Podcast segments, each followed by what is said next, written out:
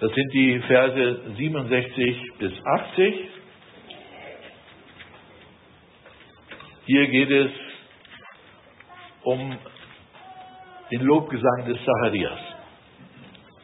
Und sein Vater Zacharias wurde vom Heiligen Geist erfüllt, weissagte und sprach, Gelobt sei der Herr, der Gott Israels, denn er hat besucht und erlöst sein Volk uns aufgerichtet eine Macht des Heils im Hause seines Dieners David, wie er vor Zeiten geredet hat durch den Mund seiner heiligen Propheten, dass er uns errettete von unseren Feinden und aus der Hand aller, die uns hassen und Barmherzigkeit erzeigte unseren Vätern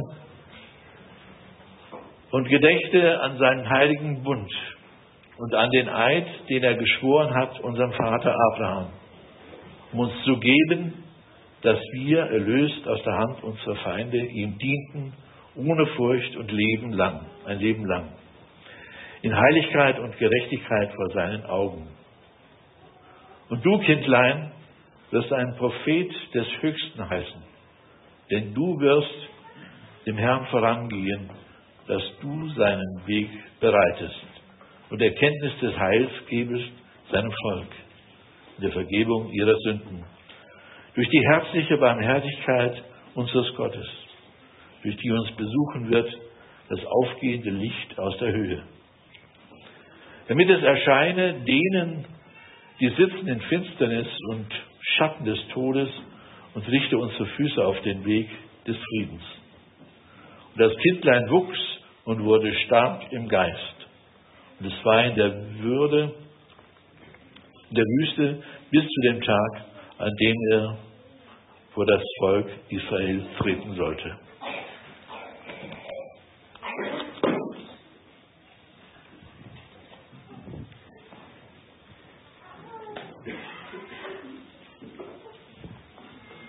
Ihr Lieben, was ist denn hier jetzt heute los gewesen? Jetzt haben wir doch, wer aufgepasst hat, und ich hoffe, dass die meisten aufgepasst haben, haben wir jetzt von einer oder von zwei Geburten gehört? Das ist ja jetzt irgendwie ein bisschen verwirrend. Haben wir jetzt, waren das jetzt dieselben, äh, immer nur eine Mutter, die schwanger war und geboren, jemanden geboren hat, dieselbe Begebenheit, derselbe Vater, äh, oder waren das mehrere? Rebecca. Wie bitte? Es waren mehrere. Wie viele? Zwei, ganz genau, denn im Anspiel, zuerst zu Beginn dieses Gottesdienstes haben wir was gesehen? Vergessen. Was haben wir gesehen? Wer ist geboren? Jesus. Jesus, ja. Freude, Jesus. Also, wer ist geboren? Jesus. Ja, und die Eltern sind Maria und Josef. Und in der Textlesung, den der äh, Reinhard vorgelesen hat, da ist geboren wer? Johannes. Und die Eltern? Zacharias und Elisabeth. Das ist jetzt schon ein bisschen schwieriger. Ja, wie waren die Eltern nochmal? Zacharias und Elisabeth. Genau. Also wir müssen festhalten, weil das ja verwirrend sein könnte. Wir sehen hier ein Anspiel Weihnachten Jesus geboren, hören jetzt einen Predigtext, dass Johannes geboren ist. Nein, es sind wirklich zwei verschiedene Begebenheiten.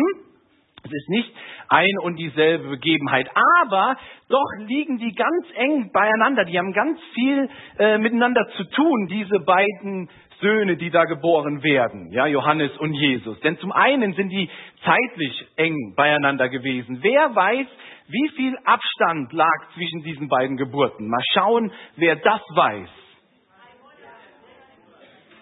Anna-Maria? Sechs Monate, richtig, genau, jawohl, ja. Da, aus welchem Stall kommst du nochmal, ja? Ja, also nicht aus dem Stall von Bethlehem, aber fast so gut, ja. Ähm, genau, sechs Monate, also zeitlich eine gewisse Enge dieser beiden Kinder, die geboren werden und dann auch thematisch, ähm, inhaltlich, bloß ein bisschen anders, als wir es heute im Gottesdienst gesehen haben, denn wird zuerst Jesus geboren oder zuerst Johannes? Zuerst Johannes, genau. Also wir haben heute so ein bisschen äh, bewusst ein bisschen Wirrwarr reingebracht, damit wir das jetzt nochmal entschlacken. Also, erst wird Johannes geboren, sechs Monate später Jesus. Und beide Geburten haben mit Weihnachten zu tun, mit Advent und Weihnachten zu tun. Und in dieser Zeit sind wir ja gerade Advent und Weihnachten. Und mit diesem Anspiel heute haben wir quasi einen Zeitsprung gemacht. Einen Zeitsprung, nämlich wohin? Was? Hm. Valentinstag? Wohin sind wir gesprungen mit diesem Anspiel heute? Zeitlich. Ihr Lieben. Ja, zurück könnte man auch sagen, 2000 Jahren, aber jetzt mal vorausgeschaut. Gar nicht so weit. Benjamin? Ja, da zu Johannes ist zu kompliziert. Ich sehe, ich überfordere euch heute Morgen hier mit meinen Fragen. Wir sind auf Heiligabend gesprungen, zehn Tage voran, ja, haben einen Zeitsprung gemacht. Und äh, ich denke, der eine oder andere von euch fände das auch cool. Jetzt heute, zack, Zeitsprung, Heiligabend, endlich Ferien, heute Abend Geschenke, super. Wer fände das toll? Ja, wusste ich doch, einige fänden das super, aber so einfach ist das nicht. Wir können nicht einfach zack sagen, okay, jetzt ist Weihnachten, jetzt feiern wir die Geburt Jesus und beschenken uns, denn wir haben ganz bewusst ja diese Adventszeit, um uns vorzubereiten, auch um zu warten auf die Ankunft Jesu. Also diese Adventszeit ist bewusst da, um eben vorbereitet zu sein und da können wir nicht die einfach überspringen. Und genauso konnte Jesus, als er geboren ist vor 2000 Jahren, auch nicht einfach zack kommen und da sein, sondern bevor Jesus überhaupt in diese Welt kommen konnte, hier in dieser Krippe quasi geboren wurde, mussten auch erst noch ein paar Dinge passieren. Eine, Vorbereitung musste stattfinden. Und am ersten Advent haben wir schon davon gehört, dass Gott schon lange Zeit voraus angekündigt hatte, dass er seinen Sohn, den Messias, den Retter, Jesus eben schicken würde. Aber wir haben auch am ersten Advent gehört, dass eben jemand kommen muss, bevor Jesus kommt, jemand, der den Weg bereitet für den Sohn Gottes, der das vorbereitet. Das muss man sich ja mal vorstellen. Gott selbst kommt in diese Welt. Da brauchst du eine Vorbereitung.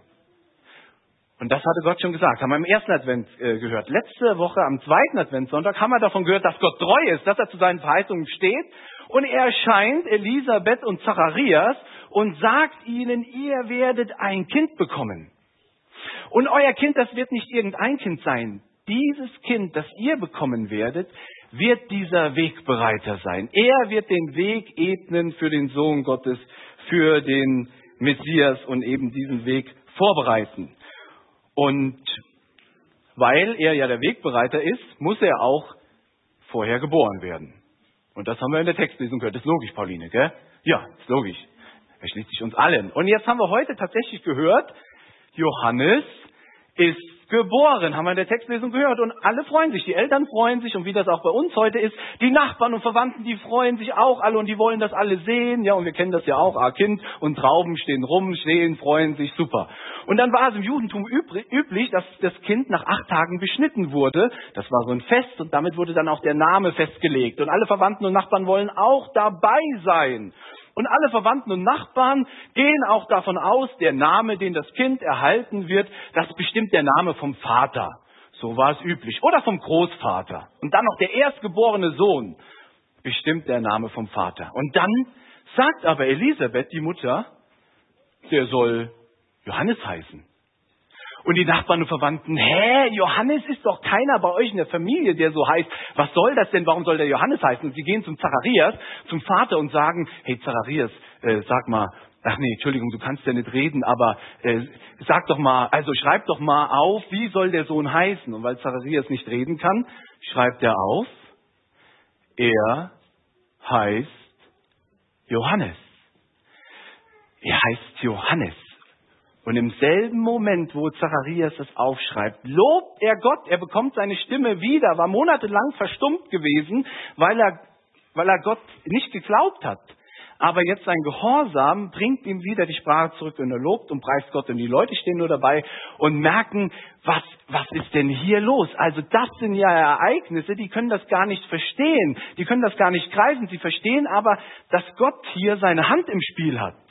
Und er spricht sich rum in der ganzen Umgebung, haben wir auch gelesen. Das spricht sich rum, all diese Ereignisse und Begebenheiten. Da ist ein altes Ehepaar, die sind kinderlos, die bekommen einen Sohn. Das war das Erste. Und dann wird der Vater auf einmal monatelang stumm. Dann wird der Sohn geboren und er bekommt einen Namen, der gar nicht in der jüdischen Tradition, das war ja gar nicht so üblich. Und plötzlich kann der Vater wieder reden. Das waren Ereignisse, die, die haben die Leute in Verwunderung gesetzt. Gott musste seine Hand im Spiel haben. Nur so war es zu erklären.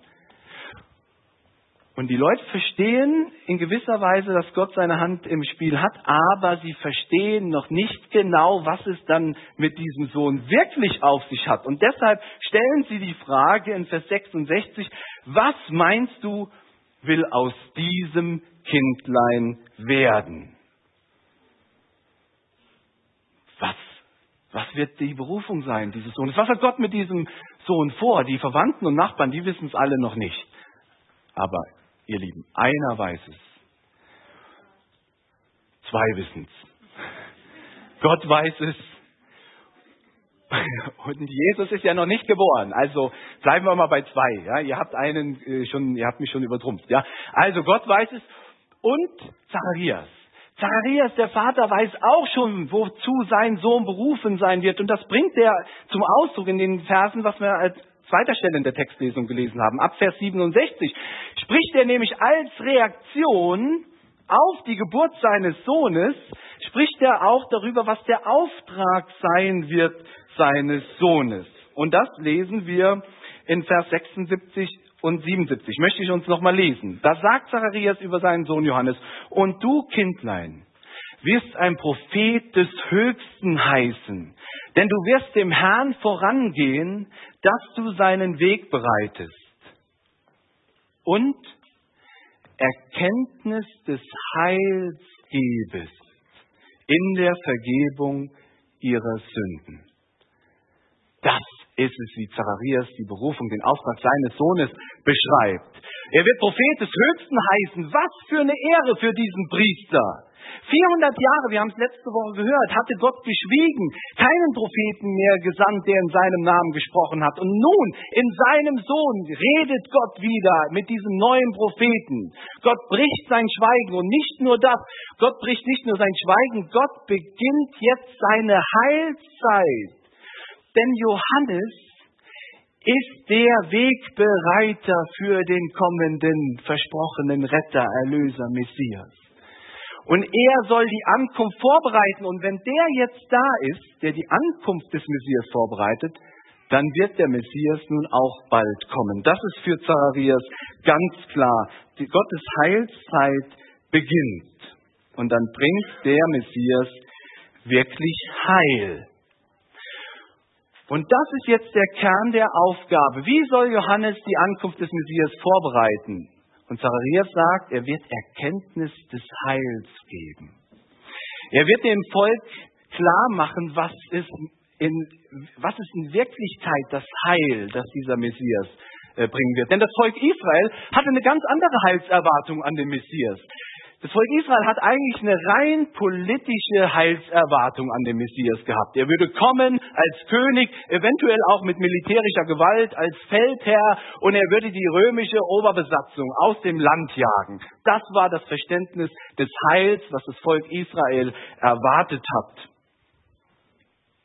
Aber damit war ein falsches Heilsverständnis im Volk und es ging darum, Gott weiß, wenn sein Sohn in diese Welt kommen soll und das Volk ihn wirklich empfangen soll in rechter Art und Weise, dann müssen sie vorher verstehen, was ist das Heil, das er bringen will und wird. Und das Heil, das er bringen wird, wird sein Vergebung von Sünden. So beschreibt es Zacharias. Und das ist der Auftrag von Johannes.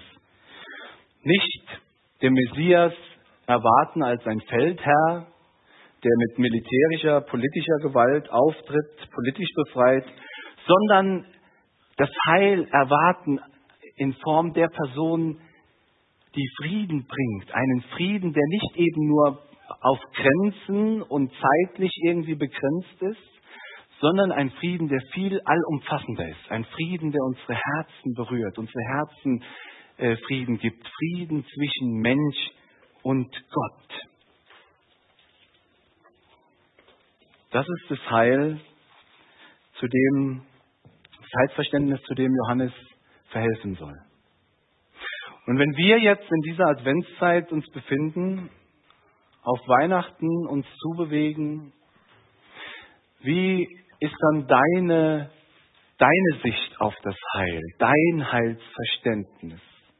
Was verstehst du unter dem Heil, das Jesus bringt?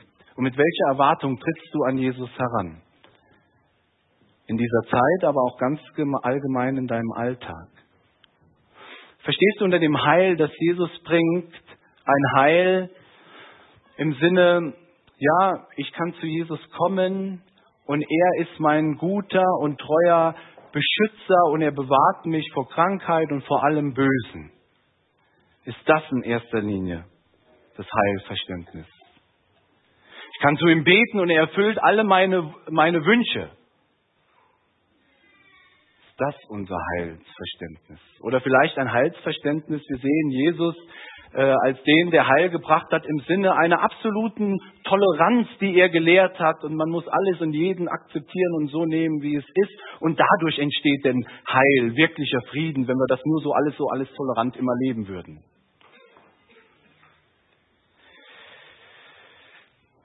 Menschen haben ein ganz unterschiedliches Heilsverständnis, was Jesus gebracht hat.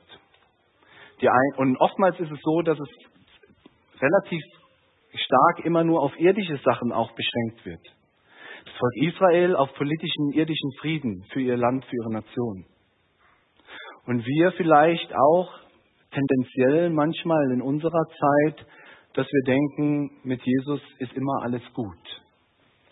Wird immer alles gut. Und Johannes als der Wegbereiter Jesu soll eben dazu verhelfen, das richtige Verständnis zum Heil zu bekommen und zu erkennen, dass Jesus in erster Linie Heil schenkt in dieser Vergebung, die er bringen will, die er gebracht hat.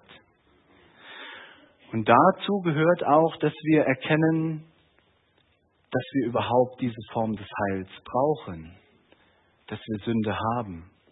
Sünde, die unser Leben kaputt macht, die Unheil in unser Leben hineinbringt, die uns unsere Gottlosigkeit vergibt und uns wieder in diese Beziehung zu Gott hineinbringt.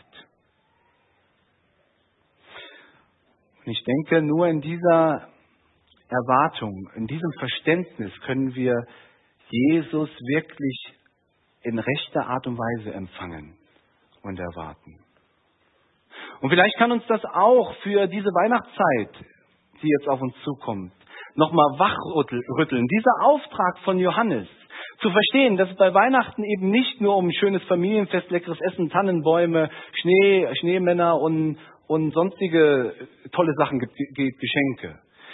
Mit Jesu ist auch nicht gekommen, dass es mir persönlich immer gut geht, dass ich einen dicken Geldbeutel habe und ein sorgenfreies Leben habe, wenn ich mit Jesus lebe. Das ist nicht das Heil. Sondern wenn wir auf Weihnachten zugehen und den Auftrag von Johannes bedenken, dann geht es in erster Linie um mein Seelenheil. Wie wird meine Seele heil? Es geht um die Frage, wie kann ich vor Gott bestehen? Wie finde ich einen gnädigen Gott? Wo verbringe ich einmal die Ewigkeit.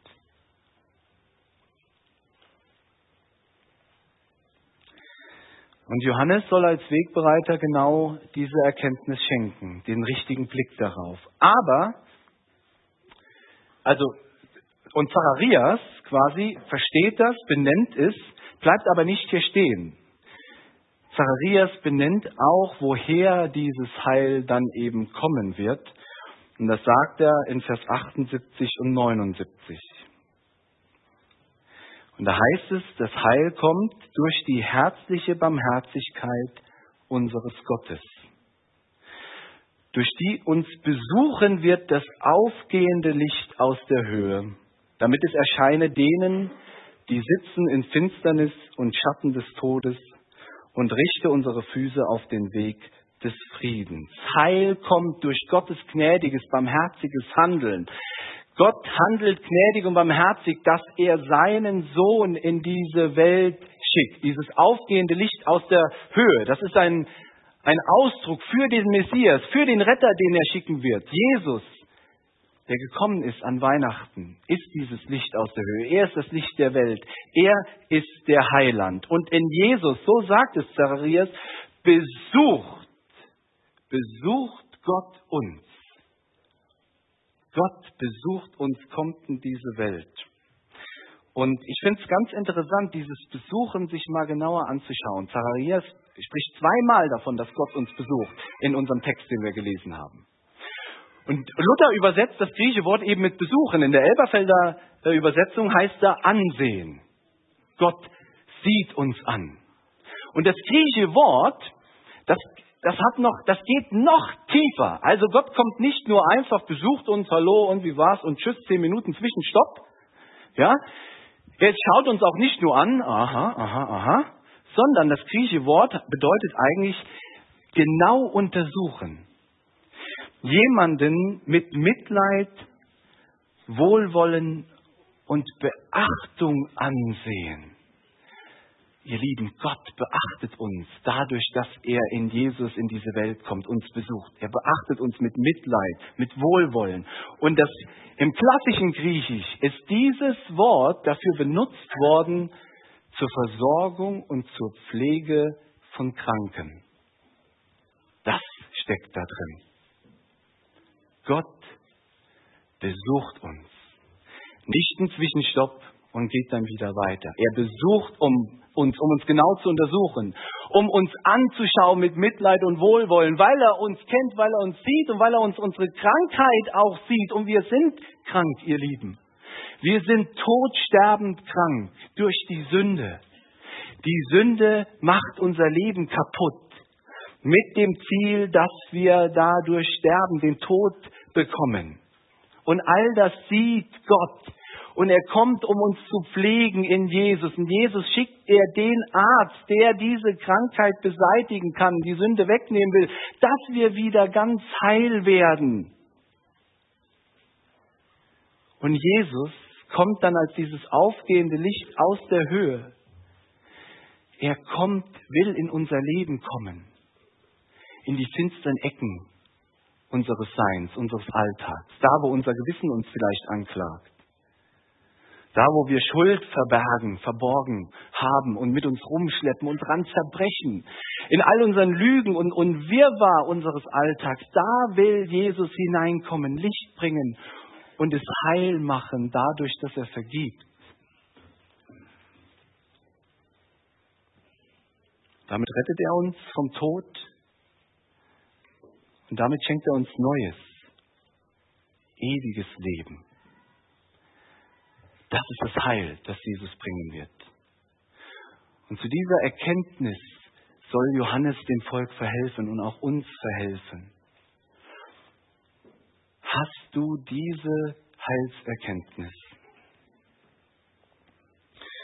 Vielleicht jetzt der ein oder andere heute Morgen hier und sagt, ja, wie kann das, dieses Heil, ich will das haben.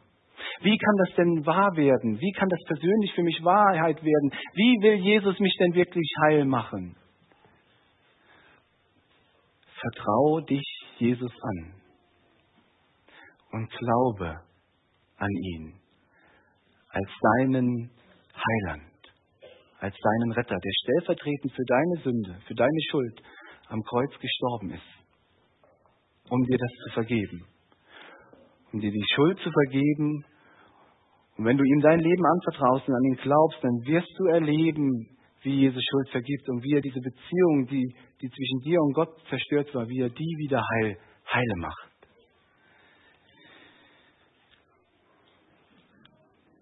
Durch Johannes macht Gott uns aufmerksam darauf, dass wir krank sind, dass wir Heil brauchen, dass wir Heil in rechter Art und Weise brauchen und wie nötig wir es haben, dieses Heil zu haben.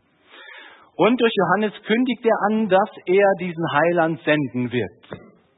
In diesem Kind von Weihnachten, das in der Krippe, in die Krippe gelegt wurde. Jesus. Und deshalb hieß es am Ende des Anspiels heute Morgen, dieses Kind in der Krippe ist für uns alle geboren. Der Sohn Gottes kam herab auf die Welt.